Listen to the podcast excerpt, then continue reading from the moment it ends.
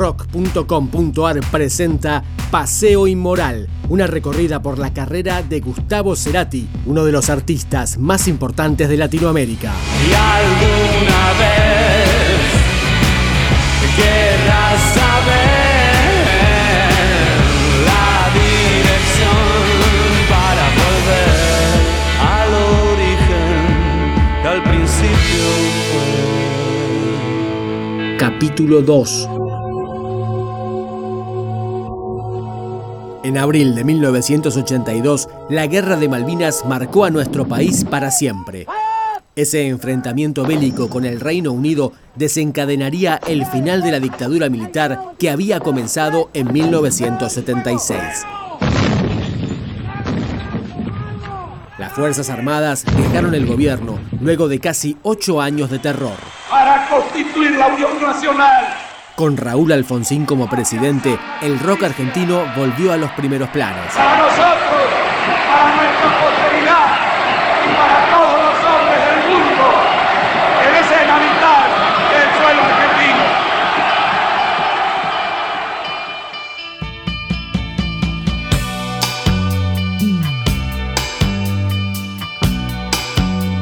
Es justo en esos tiempos de cambio cuando Gustavo Cerati entabló una amistad con Héctor Bocio, que al igual que él, era estudiante de publicidad en la Universidad del Salvador. Alguien me ha dicho que la soledad se esconde tras sus ojos. La casualidad quiso que un día un músico amateur llamado Carlos Alberti conociera a una chica en una fiesta. Esa mujer resultó ser la hermana de Gustavo. Un día en, en un club al que yo iba, conozco una chica eh, y resultó ser, resultó ser la, la hermana de Gustavo. Me preguntó qué hacía, yo le dije que tocaba la batería y me dijo, mira, mi hermano toca la guitarra. Y por curiosidad le dije, ¿qué disco le, le- le ves a tu hermano? Y me dice, "Y yo vi uno que de, de Police y, y era exactamente lo mismo que estaba escuchando yo. Quiero que me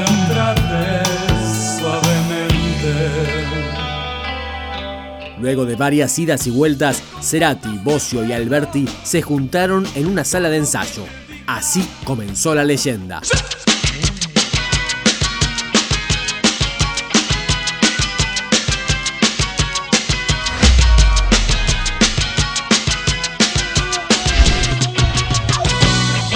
De la primera vez que tocamos sentimos algo especial que no me había pasado con otras bandas. Y creo que esa cosa de soda fue la que, la que hizo que en determinado momento Gustavo y yo largáramos los trabajos y nos quedáramos un año sin tener ninguna fuente de ingresos, pero siempre apostándole todo al grupo, ¿no? Pero era importante la energía de ese momento, era eso lo que, lo que uno estaba buscando, ¿no? Hacía mucho tiempo que ya estábamos ensayando, ya hacía como un año. Realmente disfrutábamos mucho estar tocando juntos y no nos preocupábamos mucho por salir a tocar. Al principio eran amigos los que nos escuchaban y hacíamos conciertos para ellos y realmente funcionaban.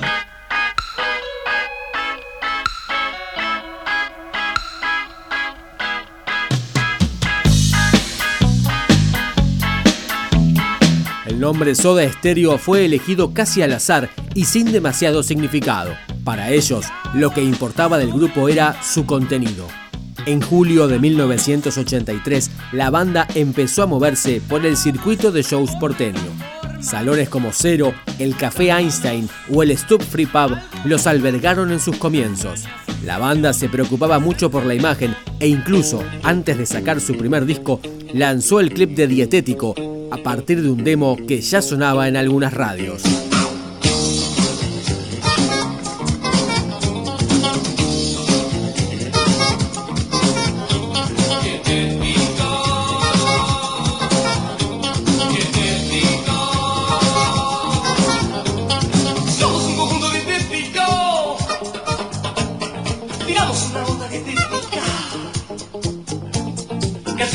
Con sacarina.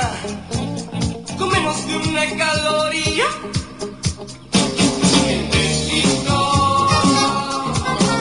Luego de asentarse, decidieron que había llegado la hora de tener un material más profesional, con mejor sonido. Producido por Federico Moura y grabado en 16 canales, Soda lanzó su disco homónimo en 1984.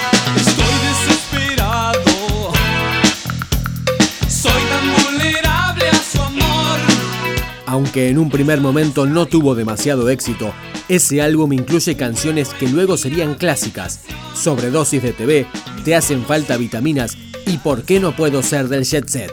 El hilo conductor de la obra fue una crítica al hedonismo que presentaba la Buenos Aires de esa época. El ejemplo más claro es el tema que abre el álbum, ¿Por qué no puedo ser del jet set?